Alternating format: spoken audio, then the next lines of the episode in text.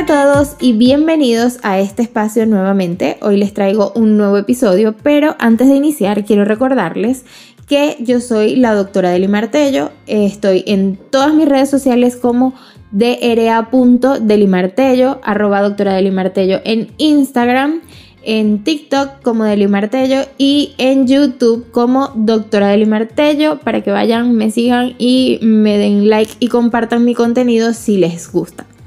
El día de hoy vamos a hablar sobre un tema súper importante que eh, ha ganado auge en este momento de confinamiento porque nuestros niños están encerrados en casa prácticamente 24/7 y no tienen la oportunidad de salir a jugar y relacionarse con otros niños, con lo cual el mayor entretenimiento que muchas veces nosotros los papás encontramos para ellos o que ellos encuentran a su alrededor son los dispositivos. Esta exposición extrema a los dispositivos está trayendo serias consecuencias en la conducta de nuestros niños, pero además puede traer serias consecuencias a futuro si sigue este uso excesivo. Entonces vamos a hablar hoy sobre eso y vamos a ver qué alternativas tenemos los papás para tratar este tipo de adicciones. Debo confesarles que esta ha sido una de las investigaciones que me ha dejado más aprendizaje en el tiempo reciente y es que yo misma pude identificar algunas características que eh, denotan cierta adicción a los dispositivos, que más que una herramienta de trabajo muchas veces lo utilizamos como una herramienta de evasión de algunas de nuestras obligaciones, con lo cual dejamos de hacer cosas realmente importantes eh, para eh, estar frente a la pantalla. Y es que ¿Quién no ha tenido un dispositivo enfrente? Todos lo hemos tenido y todos en esta era necesitamos el dispositivo para realizar muchas funciones. Incluso nuestros hijos en este momento están eh, valiéndose de estas herramientas para poder continuar su educación. De lo contrario, sería realmente complicado que los niños pudieran avanzar en su aprendizaje académico y eso también se lo debemos a los dispositivos. Pero como todo en exceso es malo, eh, debemos también tomar en cuenta la parte negativa de eh, que el dispositivo sustituya la interacción efectiva con los seres humanos que están a su alrededor. Desde hace algunos años el dispositivo nos ha facilitado muchísimo las cosas y es que ahora podemos hacer en minutos o en segundos una investigación que antes nos tomaba horas.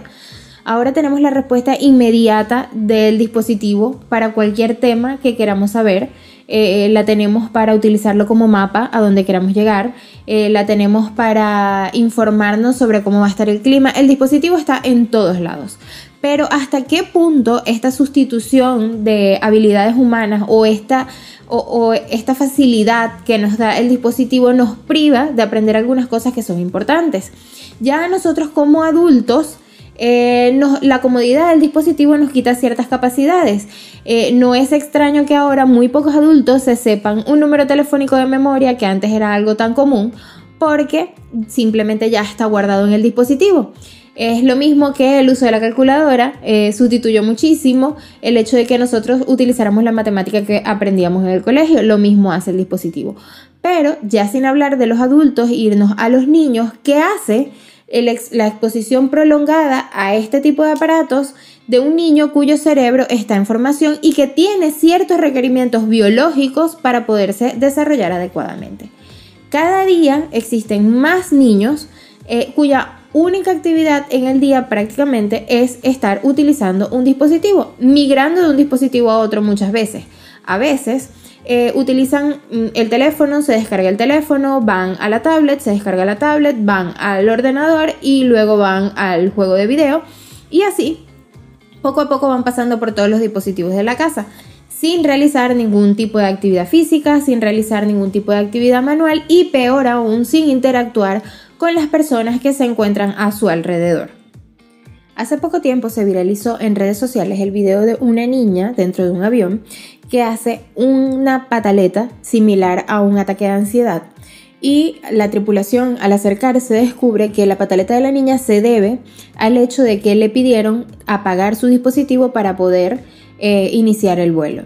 Cada día es más común que nuestros niños se muestren reacios a dejar los dispositivos así sea por un momento y estos son los primeros indicios de una verdadera adicción a los dispositivos.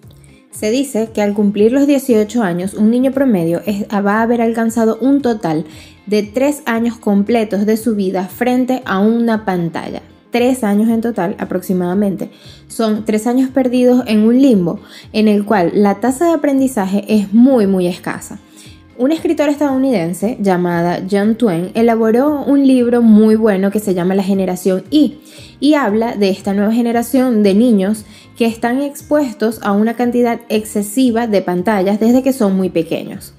Habla de una generación que se expone muchísimo menos a la interacción social, una generación que ciertamente, según lo que cuenta el libro, consume menos alcohol y tienen menos relaciones sexuales antes de tiempo, pero también tienen muchísimas menos experiencias favorables que los hagan madurar y enfrentarse efectivamente a la vida, que los haga ser adultos responsables y son niños muchísimo más delicados sentimentalmente, mucho más frágiles, mucho más expuestos al bullying a través de las redes sociales y que son mucho más vulnerables y susceptibles a sufrir de depresión, ansiedad, cuadros de ira, estrés e incluso a tener pensamientos suicidas.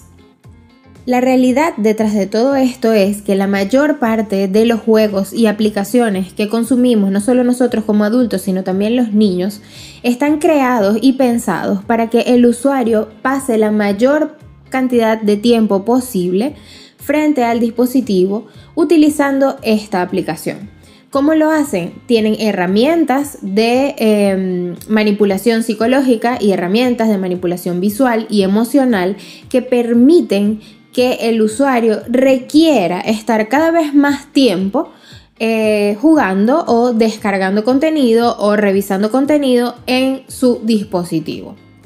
Para ello se basan en un recurso psicológico desarrollado alrededor de los años 50 que se llama sistema de recompensa variable, que lo desarrolló un psicólogo eh, de apellido Skinner. Eh, Skinner lo que hizo fue eh, encerrar un ratoncito en, un lugar y el ratoncito tenía un botón que pulsaba y por cada vez que pulsaba ese ratoncito obtenía algo de comida. El ratón pulsó las veces que necesitó para saciar su hambre. fue una cantidad limitada de veces, con lo cual Skinner dijo, ok, necesito hacer o necesito ver cómo lograr que el ratón pulse más veces. Entonces eh, empezó a alternar eh, la, obtención de comida. Por cada dos pulsadas venía una comida. El ratón efectivamente pulsó más veces el botón, sin embargo, llegó un punto donde dejó de pulsarlo. El sistema de recompensa variable que hoy conocemos o el que utilizan con nosotros fue el último ensayo en el cual Skinner puso eh, la comida en un momento inesperado. Es decir, podía pulsar un número de veces sin obtener la comida y de pronto obtenerla, luego en otro número de veces en inespecífico pulsar y volverla a obtener. Es decir, a veces sí, a veces no, sin tener un orden específico. Esto hizo que el ratón pulsara el botón frenéticamente. Es lo mismo que ocurre con nosotros en las redes sociales. Esta pulsada del botón genera en el cerebro del ratón un shot enorme de dopamina. La dopamina es eh, una hormona que genera satisfacción y es la hormona de la búsqueda eh, o de el, deseo de buscar una recompensa. Es la hormona que mantenía a nuestros antepasados alertas para cazar y para ir a buscar comida. Esta hormona es la que ahora nos ata al dispositivo. ¿Cómo se cumple este sistema de recompensa variable en nosotros actualmente? Bueno, en cuanto a las redes sociales, el sistema de recompensa variable funciona de la manera de que nunca sabemos lo que vamos a encontrar en ese dispositivo cuando lo abramos. Esa emoción que sentimos una vez que hacemos una publicación de no saber cuántos me gusta va a tener, si va a ser bien recibida, si no va a tener tantos me gusta como esperábamos, si alguien va a comentar, qué va a comentar, si alguien va a repostear, si alguien que nos interesa va a hacer algún comentario, si van a mencionar un artista en nuestra publicación, si se va a volver viral. Esta, eh, eh, esta búsqueda de esa aprobación nos mantiene con un shot de dopamina y una necesidad de revisar una y otra vez nuestras redes sociales. Pero esto no solo ocurre en redes sociales, porque podemos pensar, bueno, mi hijo no tiene redes sociales.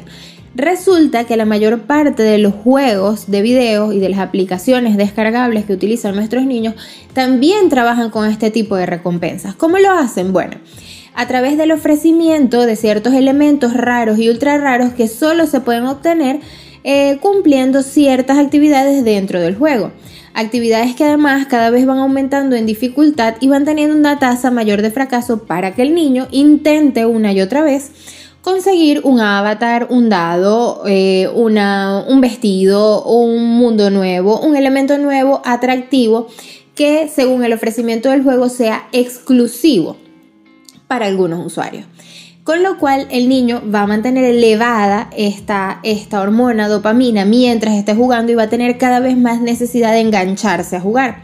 Casualmente, esta hormona también se eleva con algunas drogas sintéticas, con lo cual estamos como drogados durante el tiempo que estamos buscando esa recompensa. Recompensa que además a veces es menos emocionante recibirla que la emoción que sentimos durante la búsqueda.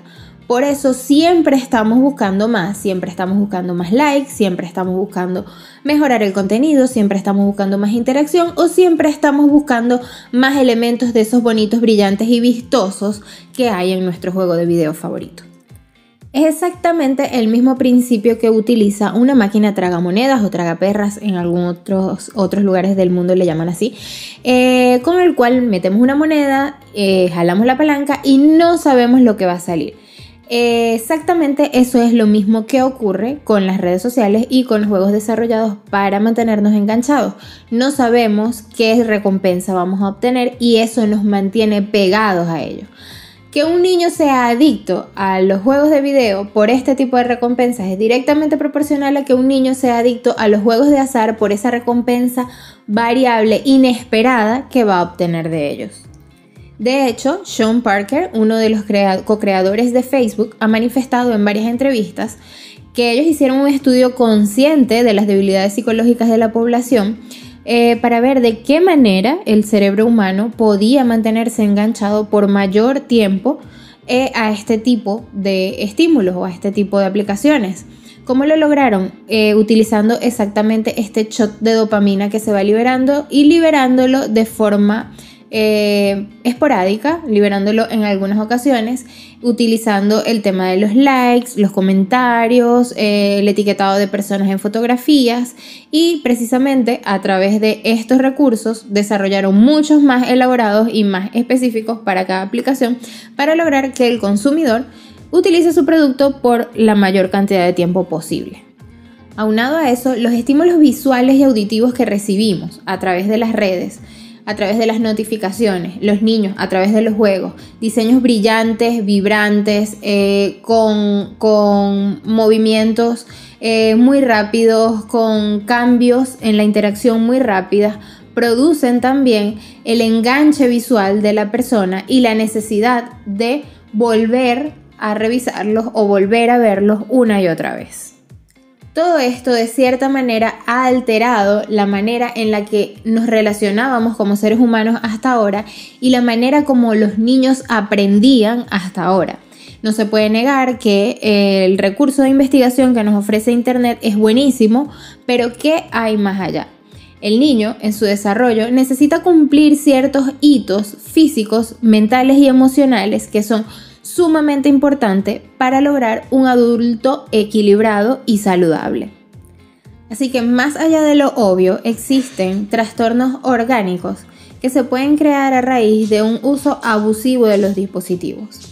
En primer lugar, eh, lo más evidente es aquella sensación de privación de ese pico de dopamina eh, que mantiene un niño que está pegado todo el día a los dispositivos, al igual que un adulto, en el momento que el niño es privado de ese pico de dopamina, eh, puede tener conductas agresivas. Es el niño que tú le retiras el dispositivo y llora, patalea, pelea, se pone agresivo, irritable, nada lo hace feliz, nada lo entretiene, todo el mundo le parece aburrido.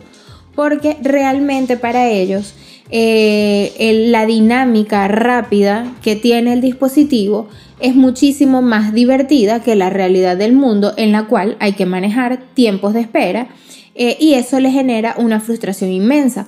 Pero vivir en una fantasía es completamente fuera de lo, de lo normal y de lo correcto para un niño pequeño. Con lo cual, el niño, por ejemplo, que ve todo el tiempo videos donde solo se acuestan a dormir y pasa un segundo y ya se despiertan, detesta manejar la espera de pasar una noche entera para que ocurra algo que él está deseando. Lo mismo es em, un niño que en un dispositivo con dos, tocar la pantalla dos, tres veces llena un dibujo entero de color. Eh, le aturde el margen de espera que tiene que tener para poder colorear con su mano, con un creyón, un dibujo completo. Este tipo de actividades normales y cotidianas lo frustran y le parecen extremadamente aburridas, además de la agresividad y la ira que desarrollan cuando no pueden tener acceso de golpe a ese dispositivo. Existen estudios que ponen de manifiesto lo que puede suceder en el cerebro de los niños que dedican demasiado tiempo a estar en contacto con tabletas, móviles o televisión. Estos niños tienen niveles más bajos de mielina. La mielina es una sustancia que recubre los axones de las neuronas que permite la conectividad neuronal y la velocidad adecuada de la transmisión de información en el cerebro de los niños los niños que eh, tienen disminución de la mielina son más lentos para adquirir conocimiento y habilidades, ya que la velocidad de la transmisión de información entre los axones es mucho más lenta. Además, durante los primeros años de vida es cuando se desarrollan en el cerebro las áreas que tienen funciones ejecutivas eh, específicamente la corteza prefrontal, las funciones ejecutivas son las que nos diferencian del resto de las especies como la concentración, la memoria operativa, la planificación, la autorregulación emocional, etc. En los 6 o 7 primeros años de vida es maravilloso cómo se desarrollan específicamente estas funciones en los niños. Si los niños están expuestos a demasiado contenido en las pantallas, es más probable que nos encontremos con dificultades en los procesos ejecutivos como problemas de aprendizaje, problemas de contención de emociones, frustración, rabieta, problemas de atención y problemas de lenguaje y lectura. En eh, la Universidad de Seattle, en el servicio de pediatría, se realizó un estudio que demuestra que a mayor cantidad de tiempo pase un niño frente a un televisor o una pantalla electrónica, hay mayor probabilidad de que en el futuro este niño tenga dificultades en la concentración, ya que es un proceso ejecutivo que requiere voluntad, conciencia y perseverancia. Está comprobado que unos padres que estimulan cognitivamente a sus hijos no solo los protegen de dichas dificultades, sino que además potencian y refuerzan su concentración. Actividades como jugar con bloques de madera, puzzles, leer cuentos, juegos simbólicos, acciones muy sencillas que podemos hacer todos los días en la casa pueden estimular eh, a nuestros niños a tener conductas positivas, a tener mayor concentración, a tener mayores habilidades motrices, eh, cognitivas y sociales en el futuro. Además de ello, el tipo de luz que genera eh, la pantalla, tanto del televisor como de los dispositivos, produce una alteración de ciertas áreas del cerebro que genera hiperactividad en los niños y una conducta muchísimo más difícil de, controlar y de, y de canalizar en ellos. Y en el aspecto contrario, el hecho de tener una interacción social efectiva, contacto con la naturaleza, eh, tener la posibilidad de disfrutar en espacios abiertos, produce absolutamente todo lo contrario. El niño eh, utiliza más en el día a día su energía eh, para su desarrollo psicomotor y a la hora de volver a casa o a la hora de interactuar es mucho más presto a tener interacciones sociales efectivas y positivas y a tener una mejor conducta en su día a día. También se ha comprobado que esta misma luz azul que se utiliza para darle brillo a las pantallas, a los dispositivos, puede disminuir la producción de melatonina. La melatonina es la hormona inductora del sueño. Por esto mismo se recomienda específicamente no usar dispositivos electrónicos entre 2 y 3 horas antes de la hora de irse a dormir. Eh, además, a diferencia de los adultos, los órganos visuales de los niños están en desarrollo, especialmente durante los primeros 8 años de vida. Y hay estudios que demuestran un alto índice de miopía entre niños que utilizan y abusan de los dispositivos. Volviendo al tema de la melatonina, también es importante recalcar que no deben haber pantallas de ningún tipo encendidas dentro de la habitación de los niños mientras estos intentan dormir. Ni siquiera la luz del móvil de los papás que solemos utilizar a veces cuando queremos que el niño se duerma. Esta luz suele alterar muchísimo el ciclo de sueño y vigilia del niño y darle una señal al cerebro de que es momento de estar despierto. Yo no sé si a ustedes les sucedió, pero yo haciendo esta investigación pude darme cuenta que realmente yo misma eh, he tenido una disminución en la concentración. Me cuesta muchísimo más leer de forma continua un texto largo. Yo que siempre fui una persona que se comía los libros, ahora me cuesta mucho más concentrarme porque nuestro cerebro se acostumbra precisamente a la gratificación inmediata que nos da los pocos caracteres de Twitter o el video que podemos ver sin necesidad de leer o el audio. Eh, y eh, estoy hablando mal de los audios, no. Eh, con este audio vamos haciendo otra cosa mientras, mientras estamos aprendiendo. pero sí, realmente este tipo de contenidos es para adultos, pero los niños no deberían estar expuestos excesivamente a ellos porque si bien es cierto que para mí como adulta ha sido un choque encontrarme con que efectivamente tengo una disminución en mi capacidad de concentración para leer textos extensos, ¿qué puede quedar para un niño que tiene toda su vida académica por delante y que simplemente no puede concentrarse a completar una tarea eh, entera en el colegio? son niños que tienen mayor índice de fracaso escolar, son niños que tienen menores calificaciones porque simplemente no pueden tener la concentración necesaria para adquirir todo el conocimiento que necesitan para aprobar con éxito su escolaridad. Otro aspecto tan importante como todos los anteriores tiene que ver con el desarrollo físico del niño. Las habilidades físicas motrices del niño se desarrollan como se desarrollan los eslabones de una cadena en, los cuales si eh, un eslabón queda mal desarrollado o mal ensamblado, el siguiente va a tener problemas y así el siguiente, el siguiente, el siguiente hasta el final de la cadena.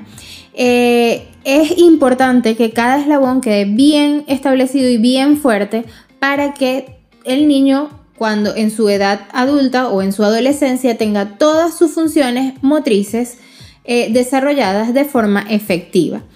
¿Qué ocurre? Encontramos niños que ya casi llegando a la adolescencia carecen de muchas habilidades como recortar, como correr, eh, como atarse los cordones. Eh, son niños que tienen dificultades en el futuro para aprender a conducir.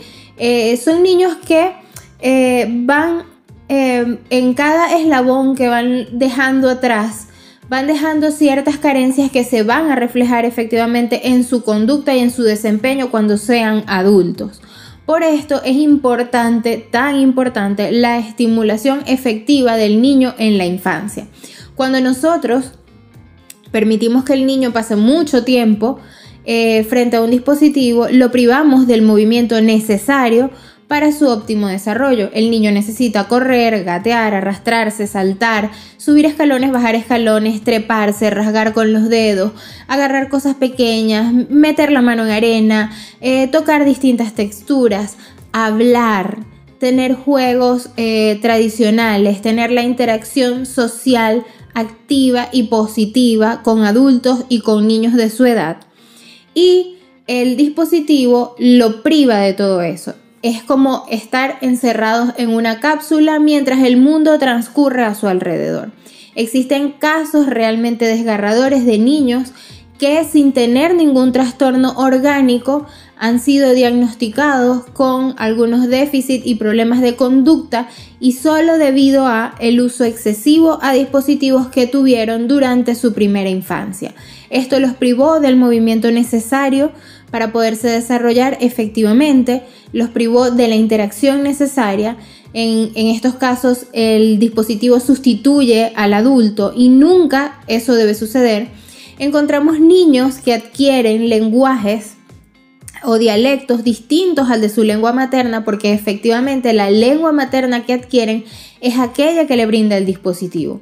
Entonces nos encontramos con niños que tienen comportamientos peculiares y nunca relacionamos cuánto privamos a este niño en la, e, en la edad en la que ese cerebro estaba presto a desarrollar todas sus funciones, lo privamos de este desarrollo.